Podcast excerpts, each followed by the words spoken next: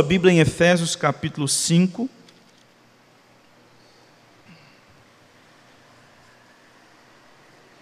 Efésios capítulo 5, os versículos 3 a 6.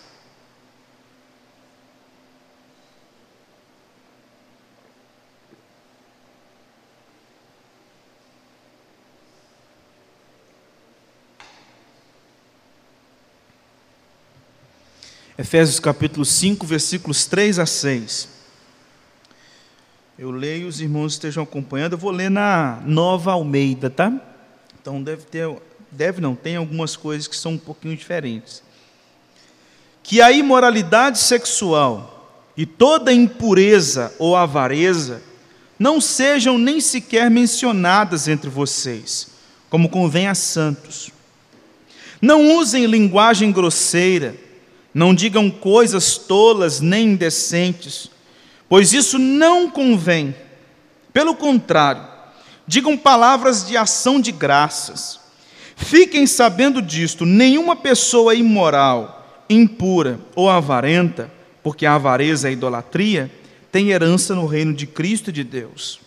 Não se deixem enganar com palavras vazias, porque a ira de Deus vem sobre os filhos da desobediência por causa dessas coisas.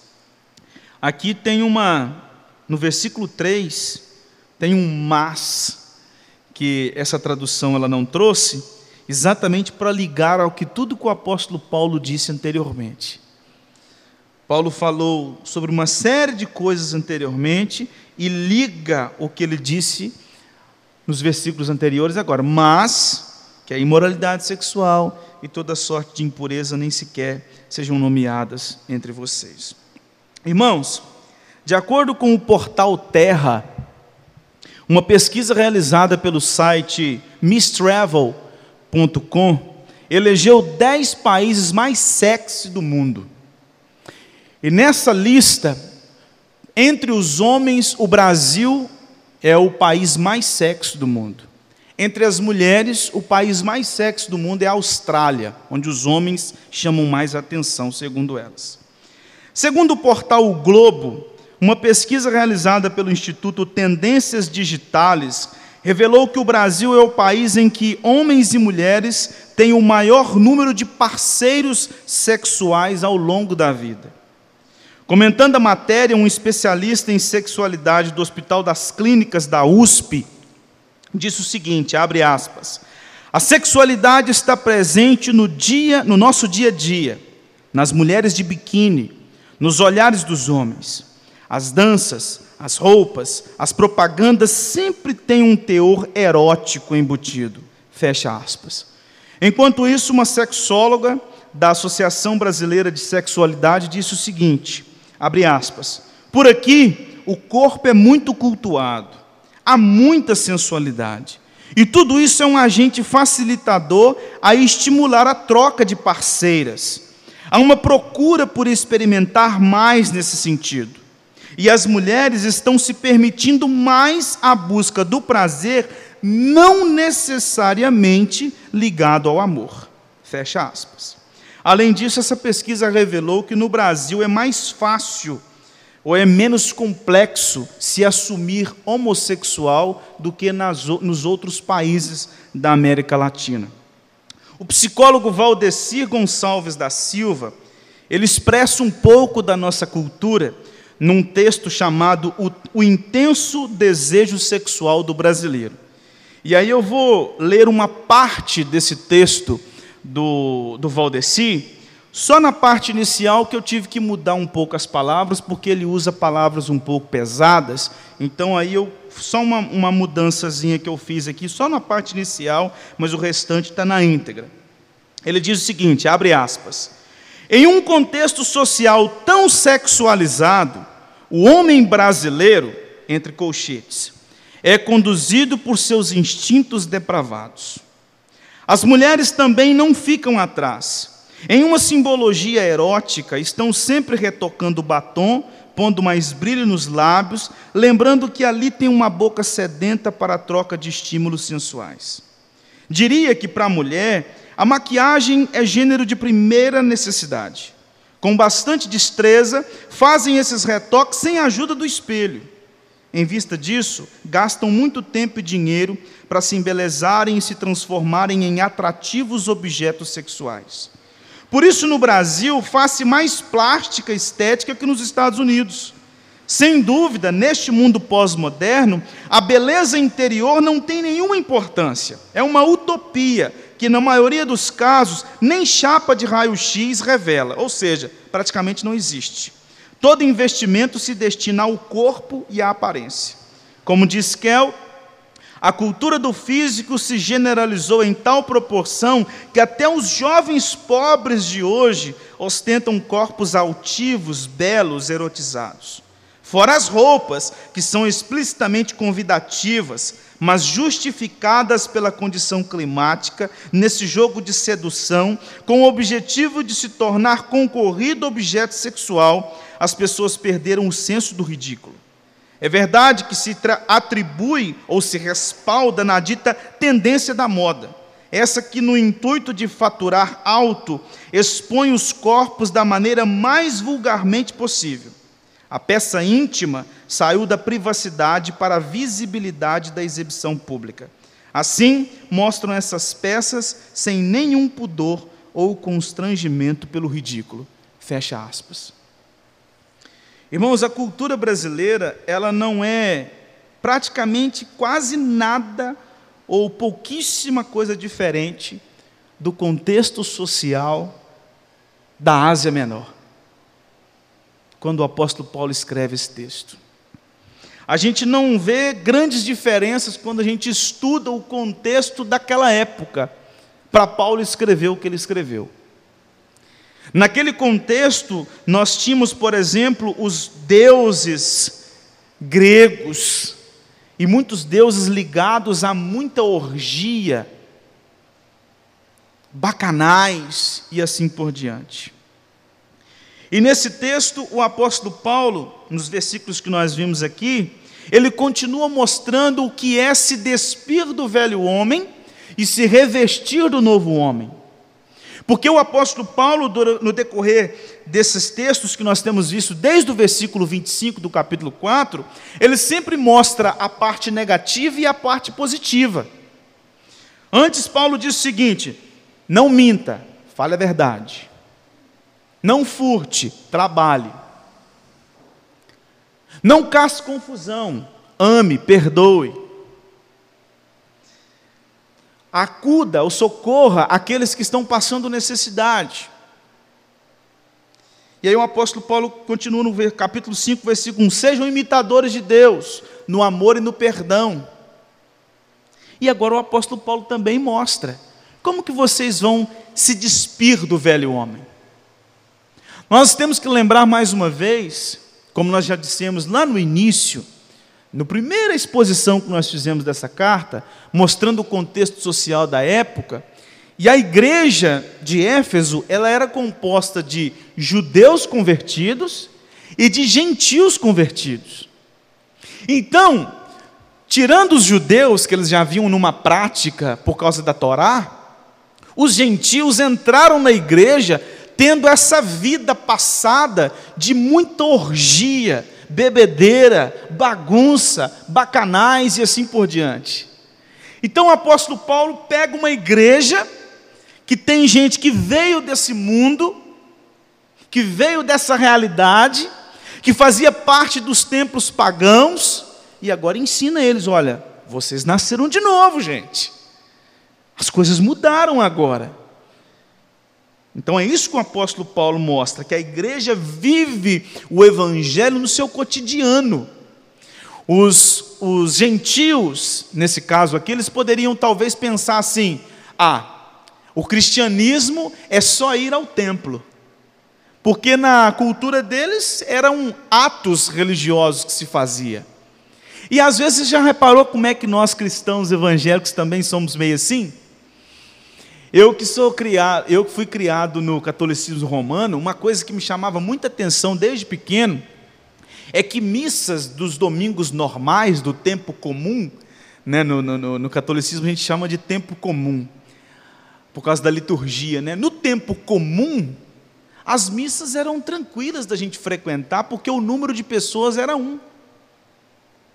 Agora, quando eram os dias festivos, eu me lembro muito bem que a minha mãe ah, gritando, arrumando dentro de casa e falando com a gente, gente tem que andar rápido, se chegar lá não acha banco para poder sentar não. E de fato era. Você chegava na, na matriz da cidade, tinha gente que você nunca viu na vida, aparecia. Mas era por quê? Porque eram os dias festivos. E você já parou para pensar como é que nós também somos mais ou menos desse tipo? O tempo comum nosso, a gente vai mais ou menos. Agora quer ver o povo aparecer dia de ressurreição, dia de Natal, dia de aniversário da igreja. Aí o povo sempre aparece. E os gentios também tinham esse negócio. Nos dias específicos ia lá e viviam o seu cristianismo. Mas agora o que fazia no decorrer do dia não importava. E o apóstolo Paulo está mostrando para eles que a vida cristã, ela não é restrita aos ambientes eclesiásticos. A gente não pode achar, por exemplo, nós que temos o dia do Senhor, que é um dia especial para nós, nós não podemos achar que hoje o dia do Senhor é o único dia onde a gente vive cristianismo. É o único dia que ora, é o único dia que lê a Bíblia, é o único dia que vai no culto. Não, o nosso cristianismo se estende por toda a semana em todas as áreas da vida. Em todas as áreas da vida. Cristianismo envolve até a compra de um objeto. Com quem você compra, como você compra, que jeito você negocia. Tudo é baseado no Evangelho. Então veja como que o Evangelho é muito superior às questões eclesiásticas. E o apóstolo Paulo deixa muito claro isso na carta. Então, Paulo agora está mostrando para os irmãos, desde o versículo 25, ele vem mostrando que existe uma ética e existe uma moral entre os cidadãos do reino, que não é baseada por aquilo que o mundo apresenta, mas é baseada por aquilo que o Evangelho apresenta. Então é isso que o apóstolo Paulo trata. Ele falou aqui de compromissos, as nossas relações interpessoais, o nosso cuidado um com o outro, o cuidado com as palavras e assim por diante. E agora o apóstolo Paulo entra num assunto que era muito difícil naquele período, que é a oposição entre a sexualidade pagã e a sexualidade cristã. E elas entram em choque. E entram em choque pesado. Pesado. É uma mudança, é uma diferença muito radical. A cidade de Éfeso, irmãos, ela era altamente sexualizada, extremamente influenciada pela cultura greco-romana. Os deuses gregos, por exemplo, eles eram famosos pelas suas conquistas sexuais. A promiscuidade sexual fazia parte da realidade da cidade. Era muito comum até porque era lá que nós temos, ou tínhamos, o templo da deusa Diana, ou a Ártemis, onde você tinha mil prostitutas cultuais à disposição dos homens para realizar todo tipo de orgia em adoração e louvor à deusa Diana.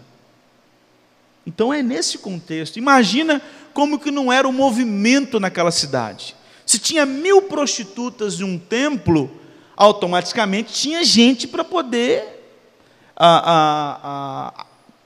ter acesso a cada uma delas.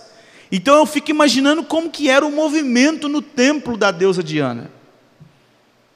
E é nesse contexto que existe uma igreja cristã, a igreja de Éfeso.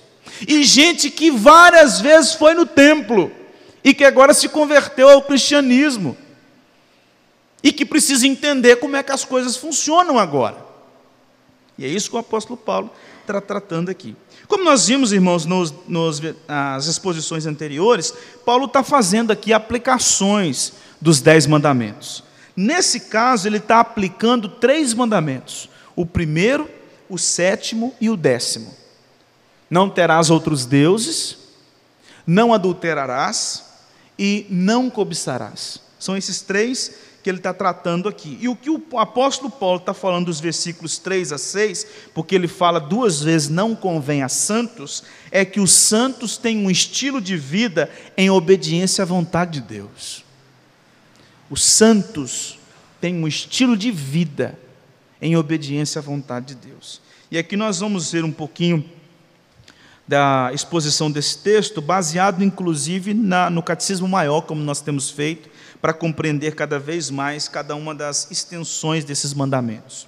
Primeira coisa que eu quero ver com os irmãos nesse texto, nos versículos 3 e 4, é que os cristãos eles preservam a pureza sexual. Veja aí, que a imoralidade sexual e toda impureza ou avareza não sejam nem sequer mencionadas entre vocês, como convém a santos, não usem linguagem grosseira, não digam coisas tolas nem indecentes, pois isso não convém. Pelo contrário, digam palavras de ação de graças. Aqui o apóstolo Paulo usa algumas palavras que todas elas estão relacionadas com imoralidade sexual. Impureza, avareza, e a, possivelmente você que está com a revista atualizada, ele usa aí a expressão impudicícia, que também tem a ver com imoralidade sexual. E essas palavras, por exemplo, impudicícia, que aqui foi traduzida por imoralidade sexual, a palavra grega é porneia. Eu acho que você já deve ter ouvido falar em alguma palavra bem parecida no português. Porneia de onde vem pornografia. Que nada é de que imoralidade grafada, seja em vídeo, seja em texto, seja em foto, seja no que for, mas é uma grafia, é pornosgrafê. Né? Grafê é escrita em, em grego e pornos, imoralidade. Então é grafia, pode ser visual, pode ser texto, mas é uma grafia imoral. Uma grafia imoral. E aqui é, isso, é essa palavra que o apóstolo Paulo usa no grego. Que a porneia e todo tipo de porneia não seja nomeada sequer no meio de vós. É isso que o apóstolo Paulo está dizendo aqui. Essa palavra aqui também que ele usa para impureza, ela nos faz lembrar também dos leprosos, porque quando uma pessoa era leprosa, eles usavam essa palavra no grego para se referir àquela pessoa, dizendo que ela era suja, imunda. E Paulo usa a mesma palavra, não só se referindo a uma doença, mas também se referindo a um estado imoral, um estado completamente contrário à vontade do nosso Deus. E depois Paulo usa aqui também nesse texto a avareza, que talvez na sua Bíblia deve estar cobiça, que também mostra não só a cobiça por coisas materiais, a cobiça por bens, por dinheiro, por status, a cobiça por uma série de coisas, mas também a cobiça no que tange ao lado sexual também. Então o apóstolo Paulo usa essas expressões tanto para falar de uma coisa quanto para outra. E como diz Tiago lá na sua carta, o capítulo 1, versículo 14 e 15, cada um é tentado pela sua própria cobiça. E quando essa o atrai e seduz, depois de haver concebido, dá à luz o pecado, e o pecado gera morte. Então é na cobiça que tudo começa, é no desejo, é na vontade, é na inclinação. Como eu disse no, anteriormente, aquele período era um período de muita imoralidade, né? o templo da deusa Diana estava ali, o povo ia até lá para se prostituir. É, aqui nós podemos lembrar do Antigo Testamento. Como que era feito o culto no Antigo Testamento? As pessoas pegavam um animal, levavam aquele animal no templo, chegava lá o sacerdote, preparava o animal, matava o animal, o sangue era arrancado, aspergido sobre a pessoa. E no caso do dia da expiação, que acontecia uma vez por, por ano, isso ocorria lá dentro do Santo dos Santos. Ele pegava o animal, pegava o sangue do animal e derramava sobre a arca da aliança, sobre o propiciatório, né? No caso do templo pagão aqui da deusa Diana, eram altares para a realização de atos sexuais. Então as pessoas iam até esses altares no templo da deusa Diana E ali seja uma, duas, três, quatro, dez, vinte, trinta, quarenta pessoas em cima daquele altar, realizando todo quanto é tipo de orgias que você possa imaginar. E era uma forma de culto àquela deusa. Então é nesse contexto que o apóstolo Paulo está tratando. Para você ter ideia, para você ter ideia. Olha a situação. E aí, Paulo, no versículo 4, usa outras palavras também, porque não é só aqui nesse sentido de atos de corporais, mas ele também usa a linguagem, ó, não usem linguagem grosseira, não digam coisas tolas, nem indecentes. E aí ele está usando aqui algumas palavras, na sua Bíblia possivelmente deve estar conversação torpe, palavras vãs, chocarrices. E chocarrice é piada imoral piada de duplo sentido, piada com conteúdo sexualizado, palavras torpes, palavras com, com é, é, é, expressões obscenas, imorais, palavras vãs, que são palavras fúteis, inúteis. O apóstolo Paulo está dizendo assim, gente, o vocabulário de vocês não pode ser um vocabulário carregado de imoralidade sexual. Cuidado com as expressões. Cuidado com o duplo sentido nas palavras. Cuidado com esse tipo de piada que vocês contam. Cuidado. Essas coisas não podem sequer ser nomeadas no vosso meio. Essas coisas não devem fazer parte do meio de vocês. Então tomem cuidado com essas coisas. Cuidado com, com o linguajar que vocês possuem, com o vocabulário que vocês têm. Por isso que o apóstolo Paulo diz assim: Pois isso não convém a santos, isso não convém àqueles que foram redimidos por Cristo Jesus, isso não convém àqueles que são habitados pelo Espírito Santo de Deus, isso não convém àqueles que foram regenerados, isso não faz parte da vida de vocês mais. Antes vocês tinham um repertório de piada imoral, agora joga aquilo fora. Antes, de vez em quando, vocês soltavam as palavras esquisitas aí. Esquece isso, gente. Cuidado com o vocabulário de vocês. Toma cuidado. É isso que o apóstolo Paulo está falando.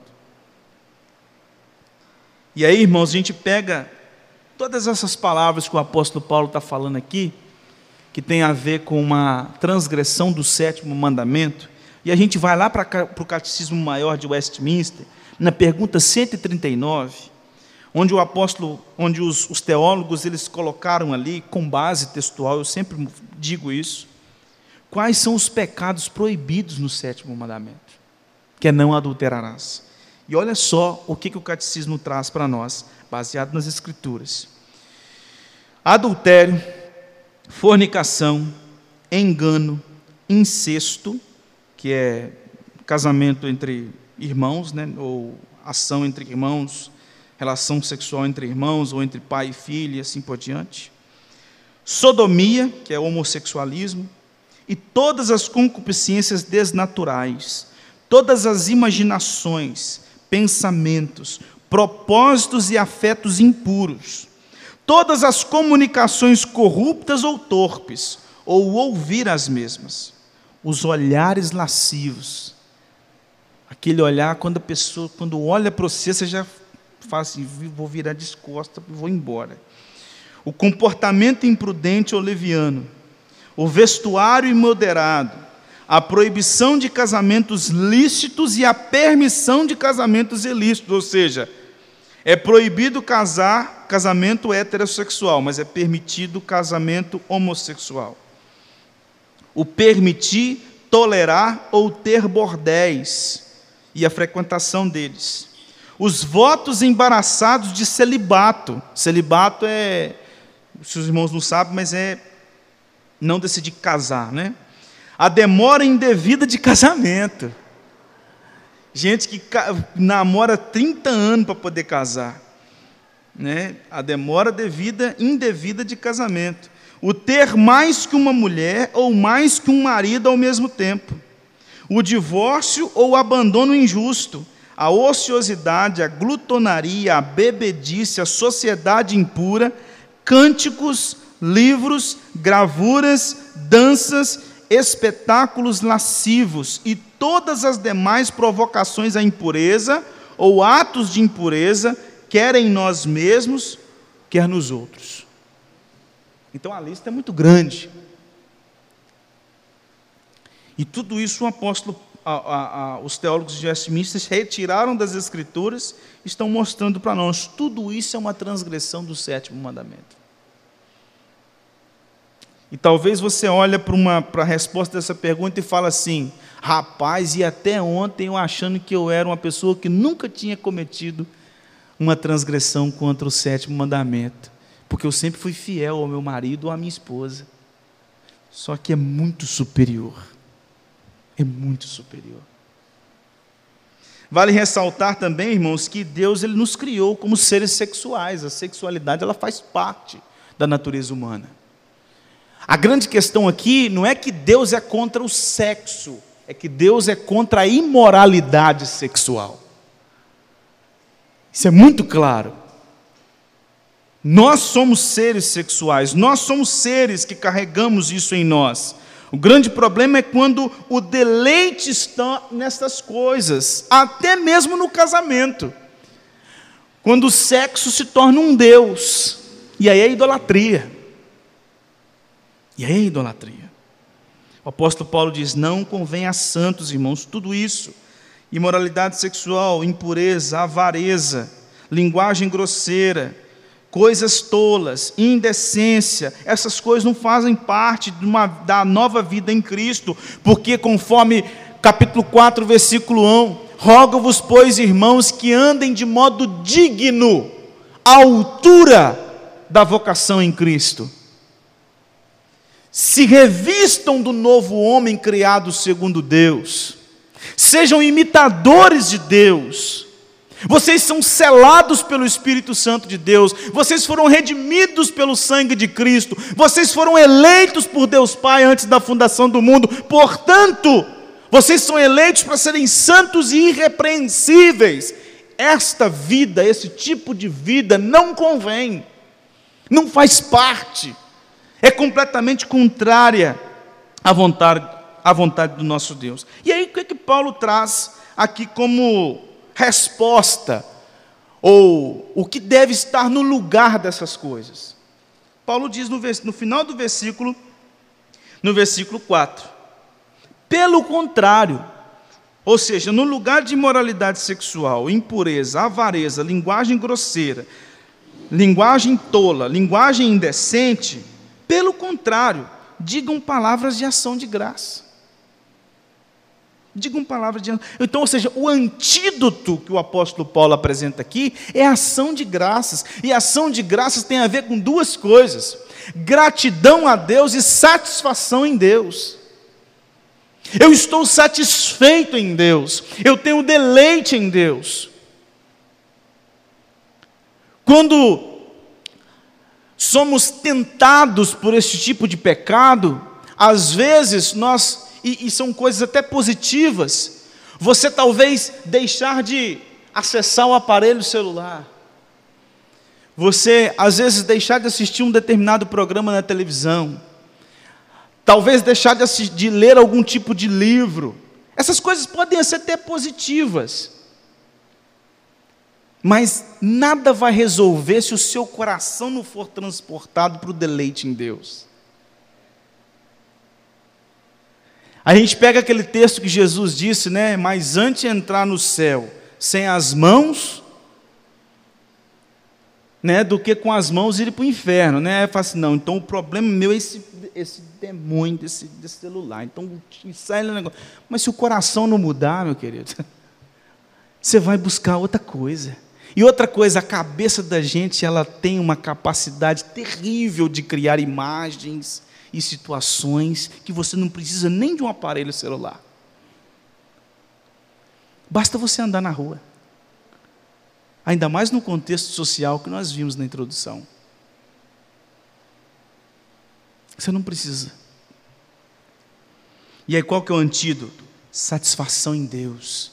deleite no Senhor, palavras agradáveis, gratidão a Deus pela redenção em Cristo, gratidão a Deus pela selagem do Espírito, gratidão a Deus pela filiação. Gratidão a Deus por tudo que Ele fez, por ter me retirado do cativeiro do pecado e agora ter me colocado na família da fé. Antes eu estava morto em meus delitos e pecados, e agora eu estou vivo, assentado com Cristo nas regiões celestiais. Então, estas coisas devem chamar mais atenção do que a imoralidade sexual. É isso que Paulo está dizendo aqui. Ações de graça no lugar disso, porque vocês vão substituir um tipo de idolatria. Olha só, um tipo de idolatria Aí às vezes a gente acha que idolatria, como eu sempre gosto de comentar, não é só ter uma imagem de algum tipo de santo. Tudo aquilo que você encontra deleite, satisfação, alegria, prazer, que não é Deus, é idolatria. Então, quando eu busco satisfação, deleite, paz interior, se é que existe isso, na imoralidade sexual, isso se torna um ídolo. E por isso que eu tenho que substituir isso por adoração a Deus, por gratidão a Deus, por satisfação em Deus. E aí, pensando em algumas aplicações quanto a isso, a gente precisa, irmãos, claro, como eu disse, é, a gente deve sim privar daquilo que alimenta a imoralidade sexual. A gente precisa identificar as fontes. Quais são as fontes? É um livro? É um programa na TV? É uma série? É o meu celular? É o perfil no Instagram? O que, que eu tenho que fazer? Aonde, como é que começa? Qual é o ponto de partida? Que hora que dá isso? Eu vou dar um exemplo aqui para os irmãos, que foi um exemplo que foi contado é, na época do seminário. Um pastor nosso, ele comentando que ele estava acompanhando um rapaz da igreja, muito crente inclusive. E aí um dia ele entrou dentro do, do gabinete e soltou uma bomba na frente dele. Ele falou assim, pastor, é, eu sou viciado em pornografia. E aí o pastor conversando com ele, o pastor descobriu na conversa com ele, ele soltou, na verdade, né? ele, ele, ele identificou. Ele falou assim, e é muito interessante como que é todas as vezes que eu estou triste. O meu refúgio é a pornografia. Um dia estressante, briguei com alguém, estou desanimado, deixei de ler as escrituras, estou cansado. Então, sempre quando eu fico abatido fisicamente ou emocionalmente, eu recorro à pornografia como uma forma de me satisfazer e me trazer um pouco de paz. Então, a gente precisa identificar a fonte, aonde começa, e tentar fugir para outra coisa. Que eu, e essa outra coisa é o que? Ação de graça deleite no Senhor, satisfação no Senhor, prazer no Senhor, gratidão ao Senhor. A gente precisa identificar as fontes. É claro, à luz de tudo que nós já vimos, pornografia, adultério, fornicação, pensamentos imorais, sentimentos imorais, sensualidade, tudo isso é transgressão do primeiro e sétimo mandamento. E aqui eu coloquei até uma um entre parênteses aqui para lembrar os irmãos quanto a uma coisa. É, a gente tem visto cada vez mais crescendo a, o número de crianças tendo acesso ao aparelho celular. Eu costumo dizer que hoje celular é, substituiu a chupeta. Antes, quando a criança chorava, você jogava uma chupeta na boca dela. Hoje, quando a criança chora, você põe um, um, um celular para ela. Toma aqui, filho, toma aqui. Aí coloca um negocinho, fica ali. Substituiu. Isso é uma desgraça na mão de criança. Isso é uma desgraça na mão da criança. Teve um dia que um, um, ainda bem que era coisa boa. Teve um dia que um pai lá em BH eu coloquei no grupo uma um desenho que era para os pais, se quisessem, é, colocar as crianças para assistir, que é Superbook, eu não sei se aqui alguém conhece. É um desenho muito legal sobre da Bíblia, né? Muito bem feito. E aí o pai pegou e falou assim: "Rapaz, eu não conheço não, eu vou eu vou colocar para o meu menino ver". Aí ele foi colocar para o menino ver, o, pai, o menino falou assim: "Eu conheço, pai". Ele falou assim: "Mas como é que você conhece isso, sendo que eu nunca coloquei você para assistir isso?" Uai, mas foi aparecendo ali, né? Como indicação. Irmãos, uma vez, aqui em Araçás, para você ter ideia como é que isso é, uma, é um perigo na mão de menino. Aqui em Araçás, eu estava fazendo um. Eu não sei o que, que era que eu estava fazendo no computador, e eu precisava da sarça da IPB. Eu precisava pegar a sarça da IPB e colocar naquele documento. Eu fui no Google Imagem e escrevi assim: sarça IPB. Apareceu tanta coisa que não é sarça. Então veja que não é necessariamente você ter que digitar algum conteúdo, não. Qualquer coisa, a internet já te lança alguma coisa. Ela já te sugere alguma coisa. Então, irmãos, Aqui vai uma palavra aos pais, aos avós, por favor. Quer que a criança assista um desenho que está aqui? Hoje em dia a gente tem condições de transferir isso para a televisão. Põe na televisão. Deixa ele assistir na televisão. Tira aquelas é, reprodução automática para não entrar o próximo vídeo automaticamente. Ou então assiste perto. Ou você toma cuidado, sabe por quê? As crianças elas já estão desde pequenininha do tamanho do João sendo influenciadas. E depois, quando elas crescem, elas têm um desejo dentro de si que elas nunca imaginavam que tinha, mas que quando elas eram tão pequenas, elas foram estimuladas. Então a gente precisa tomar cuidado com essas coisas. Outra coisa, irmão, tem que tomar cuidado demais com aquilo que a gente posta na rede social. A exposição do corpo, a gente tem visto muito isso.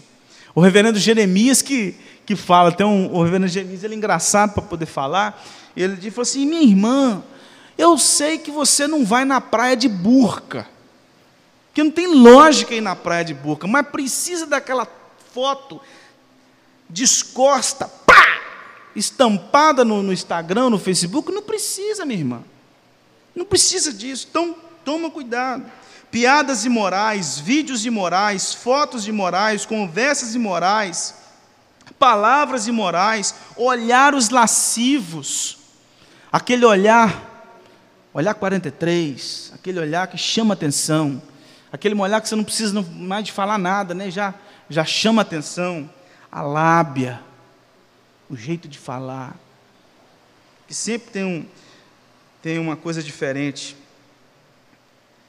Então a gente precisa tomar cuidado com essas coisas, compartilhar as coisas em grupo, videozinho. Um dia, rapaz, soltaram um vídeo no grupo do PRVV. Aí depois disseram que na verdade, e aí todo mundo acreditou que na verdade o neto de um presbítero pegou o celular dele e mandou aquele vídeo. E aí todo mundo acreditou porque sabia da, da, da índole do, do, do, do irmão. E ele pediu desculpa, gravou um áudio pedindo desculpa, porque foi o neto dele que pegou o celular, não sei o que e tal. Mas colocou um, um vídeo no grupo do PRVV. Então, gente, cuidado com aquilo que você transmite. Cuidado com as coisas que você está assistindo. Ouvir canções com conteúdo sexualizado também é transgressão do sétimo mandamento se deleitar em músicas que conduz a gente a, a todo esse tipo de imoralidade, cobiçar bens e pessoas, é uma transgressão do décimo mandamento, porque aqui a avareza não é só no sentido sexual, mas também de bem, né? então cobiçar bem, cobiçar pessoas, consumismo. Consumismo também é uma transgressão do décimo mandamento. E aqui o que a Escritura nos apresenta, com base no finalzinho do versículo 4? Satisfação e pureza. satisfação e pureza. Cada um de nós tem dificuldades em algumas áreas. E talvez se você tem dificuldade nessas áreas, são áreas que você precisa vigiar. Segundo lugar, o apóstolo Paulo, nos versículos 5 e 6, diz que os ímpios serão condenados por serem idólatras. Veja bem. Fiquem sabendo disto: nenhuma pessoa imoral, impura ou avarenta, porque a avareza é a idolatria, tem herança no reino de Cristo de Deus. Não se deixe enganar com palavras vazias, porque a ira de Deus vem sobre os filhos da desobediência por causa dessas coisas. A gente precisa se lembrar disso. É por causa destas coisas que Cristo Jesus morreu no Calvário. Foi por causa da minha imoralidade sexual. Foi por causa das minhas palavras obscenas. Foi por causa dos meus olhares lascivos. Foi por causa da minha linguagem tola. Foi por causa do meu adultério que Cristo Jesus foi morto na cruz do Calvário. E é por causa dessas transgressões da lei que os ímpios que não tiveram seus pecados pagos na cruz vão ser lançados no inferno por toda a eternidade. É por serem imorais que eles pagarão essa penalidade por toda a eternidade. Olha só, Paulo diz assim: fique sabendo que nenhuma pessoa imoral, sabe que palavra que Paulo usa aqui de novo? pornos. Saiba que nenhum pornos, impuro ou avarento, porque avareza e idolatria tem herança no reino de Cristo e de Deus. Então, Paulo, ele, ele fala algumas coisas aqui que são interessantes para a gente pensar. Nenhuma pessoa imoral. Tem uma palavrinha que a sua, a sua Bíblia, a revista atualizada, trouxe, que é incontinência, que aqui foi traduzida por pessoa imoral. Sabe o que, que significa isso aqui? Incontinência e pornos é aquela pessoa entregue, completamente entregue à imoralidade e ela não sai, pelo contrário, ela gosta de estar ali. Então o pornos que Paulo usa aqui é o devasso o incontinente. É o cara que se entregou àquele tipo de vida e ele não sai dela. E sabe por que ele não sai? Porque ele não tem o Espírito de Cristo. Porque o único capaz de refrear, de frear o coração dele e de tentar e de trabalhar no coração dele, puxar ele para fora, é o Espírito Santo de Deus. E se ele não tem um Espírito, ele se entrega àquilo. Ele não se arrepende do que ele faz. Ele tem prazer naquilo que ele faz. Ele se entrega com todo o coração, com todo o desejo. Isso é uma prova nítida que a pessoa não foi salva, não tem o Espírito Santo de Deus. A gente precisa deixar claro, não é não significa que a pessoa que comete esse tipo de pecado, ela não é salva. Mas aqui Paulo está falando, a pessoa entregue a esse tipo de pecado. A pessoa completamente mergulhada até o pescoço, e você fala, sai daí, ela fala assim: não, aqui está bom demais. Ela se entrega completamente ao desejo imoral. E a avareza, como eu já disse, é essa incontinência por ter as coisas, seja mulheres, homens, bens, dinheiro, status social e assim por diante. É esse desejo incontrolável é um desejo incontrolável por obter as coisas. Por isso que Jesus Cristo, lá em Mateus 6, versículo 24, diz assim: Ninguém pode servir a dois senhores, porque ou odiará um e amará o outro, ou se dedicará a um e desprezará o outro. Não podeis servir a Deus e as riquezas. Não dá para servir a dois senhores. E é interessante porque, para o judeu, idolatria, principalmente antes do exílio babilônico, idolatria estava muito ligado a imagens de escultura. Então, quando você falava idolatria para um judeu, fora desse contexto de imagens de escultura, para o judeu isso não era idolatria. É interessante porque depois a gente tem os outros três é, profetas, Malaquias, Ageu e Zacarias, que vão tratar de outro tipo de idolatria que a comunidade de Israel estava cometendo. Mas é interessante porque para eles estava ligado umas uma coisa com a outra. E agora Paulo aqui, inclusive para um contexto de uma igreja que tinha gentios e judeus, ele está falando o seguinte, imoralidade sexual é idolatria, cobiça é idolatria, avareza entregue ao dinheiro, ao consumismo, é idolatria.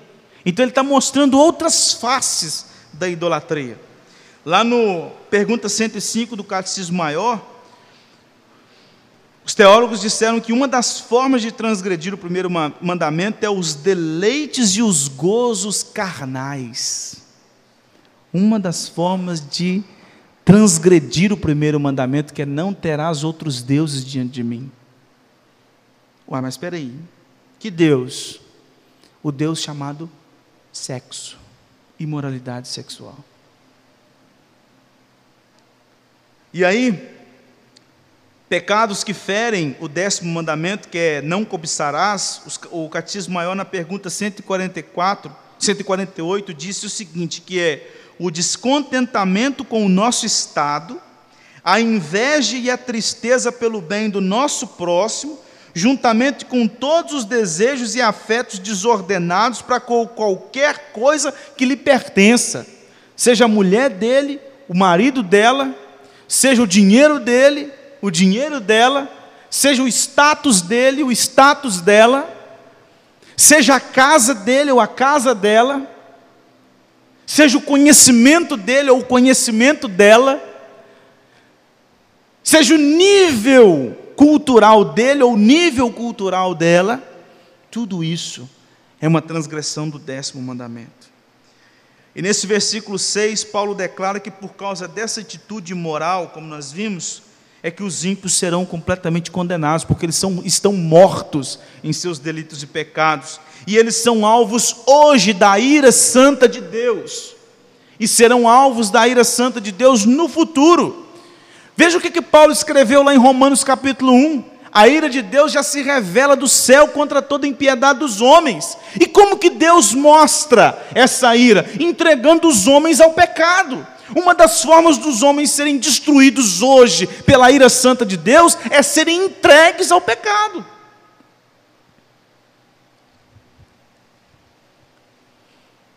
É aquela pessoa, aquela pessoa que Aquela pessoa que está com a glicose, né, dona Maria? Lá nas alturas. E está doida querendo um banquete de doce. Aí Deus fala assim: tá, ué.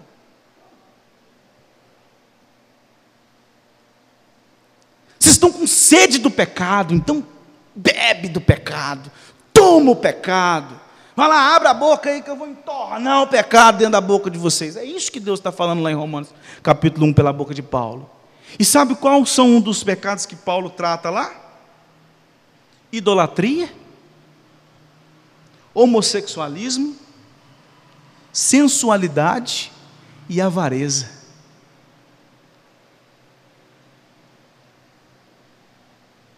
Pode ir. Vai. Usufrua. Pode ir. Quer ser sensual? Seja o máximo. Toma aí, ó. Uma forma de Deus manifestar a ira dele. E lá no final, eles vão receber a punição de Deus, porque João declara no Apocalipse: quanto, porém, aos covardes, aos incrédulos, aos abomináveis, aos assassinos, aos imorais, aos feiticeiros, aos idólatras e a todos os mentirosos, a parte que lhes cabe será no fogo que está queimando com fogo e no lago que está queimando com fogo e enxofre, a saber, a segunda morte. Por isso que Paulo disse aqui, ó, eles não têm herança no reino de Cristo de Deus.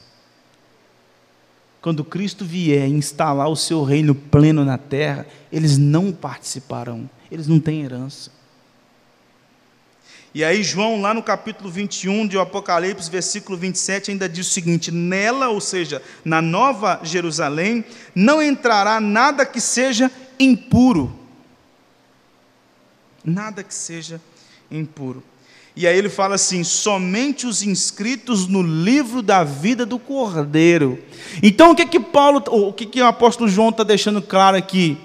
Que aqueles que estão inscritos no livro da vida do Cordeiro foram purificados por Cristo Jesus na cruz do Calvário.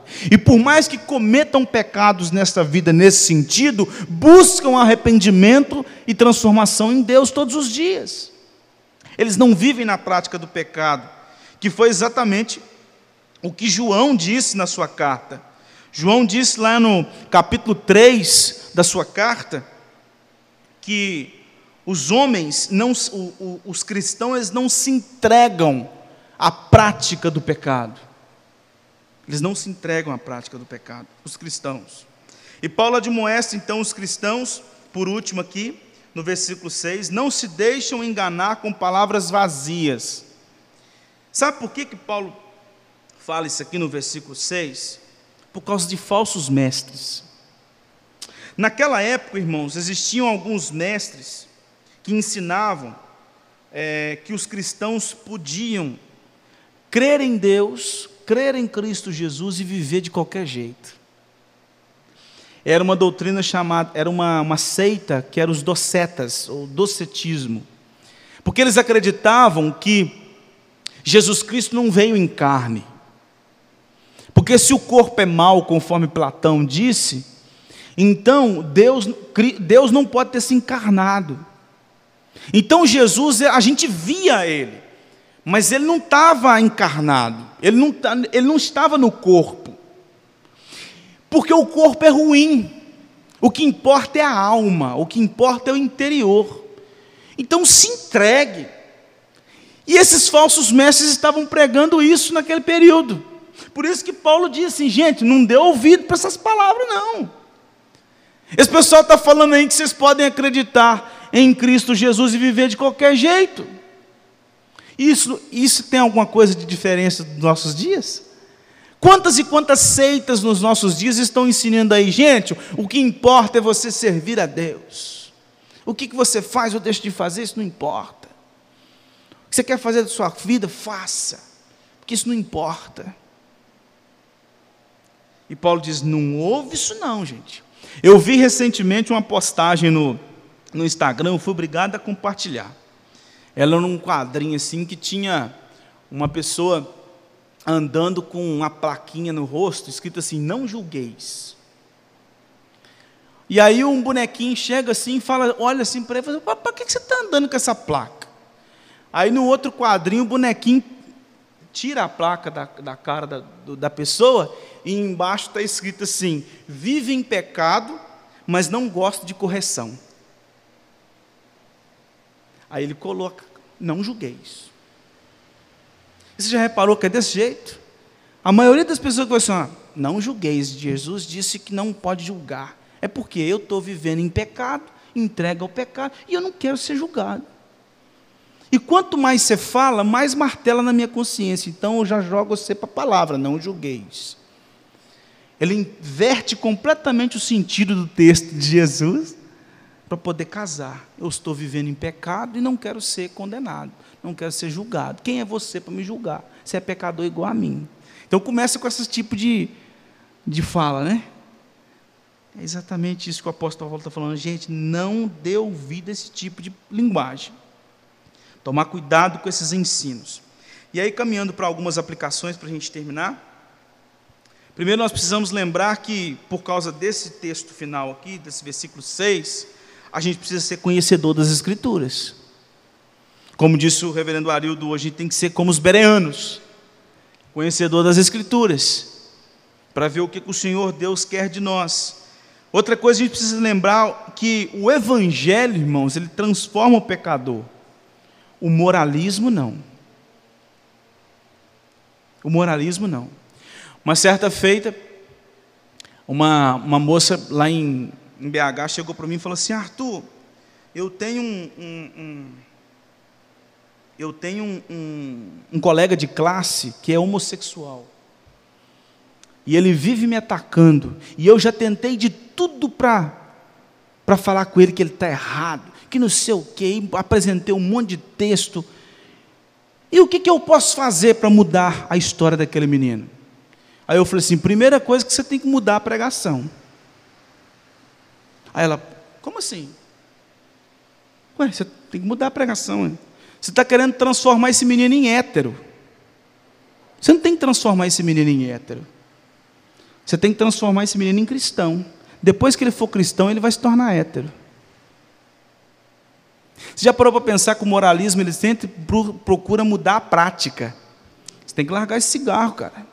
Você tem que, ligar, você tem que largar essa cerveja. Você tem que largar esse homossexualismo. Você tem que largar essa vida de adultério, cara. Prega o evangelho para o cara. Evangelho muda o coração. Quando o coração muda, as práticas mudam. E as práticas vão mudar de acordo com o evangelho. Não de acordo com aquilo que eu penso, com aquilo que eu acho, mas de acordo com o Evangelho. É o Evangelho que transforma. Então, nós precisamos lembrar que não vivemos como santos para sermos salvos, mas nós vivemos como santos porque somos salvos. Por isso que Paulo diz assim: não convém a santo, ou seja, aquele que já foi separado por Deus, aquele que já foi salvo. Ou seja, se vocês continuam vivendo na imoralidade, vocês estão vivendo do jeito antigo e vocês já mudaram de vida. Paulo não está dizendo para eles largarem a imoralidade sexual para serem salvos. Paulo está dizendo para deixar a imoralidade sexual porque não faz parte agora da nova identidade em Cristo. Quarto lugar, sem santificação, ninguém verá o Senhor. E santificação é um processo, é um progresso, é uma caminhada onde o Espírito Santo fala no nosso coração e nós respondemos. A gente precisa lembrar que os cidadãos do reino vivem conforme a ética e moral do reino de Cristo, não de acordo com os ditames seculares. E aí eu termino essa aplicação dizendo o seguinte: que João, na sua carta, disse o seguinte: todo aquele que é nascido de Deus não vive na prática de pecado, porque nele permanece a semente divina.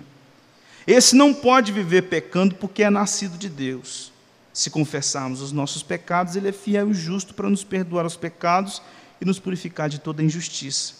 Se alguém pecar, temos advogado junto ao Pai, Jesus Cristo justo. E Ele é a propiciação pelos nossos pecados. Então, se você tem caído nesses pecados, se você tem falhado nesse sentido, está aqui o texto. Ele é fiel e justo para te perdoar basta você confessar e buscar um tratamento com esse nosso Deus. E por isso, irmãos, nós somos uma nova sociedade, um povo que se despiu da velha natureza e se reveste da nova. Então nós devemos cultivar uma vida completamente diferente. E Paulo afirma que essa imoralidade em toda extensão não convém a santos. E eu termino com uma citação de John Stott. A boa conduta surge da boa doutrina. É somente depois de termos entendido claramente que somos em quem somos em Cristo que crescerá dentro de nós o desejo de viver uma vida digna da nossa vocação e conforme convém para o nosso caráter da nova sociedade de Deus. Que Deus nos abençoe.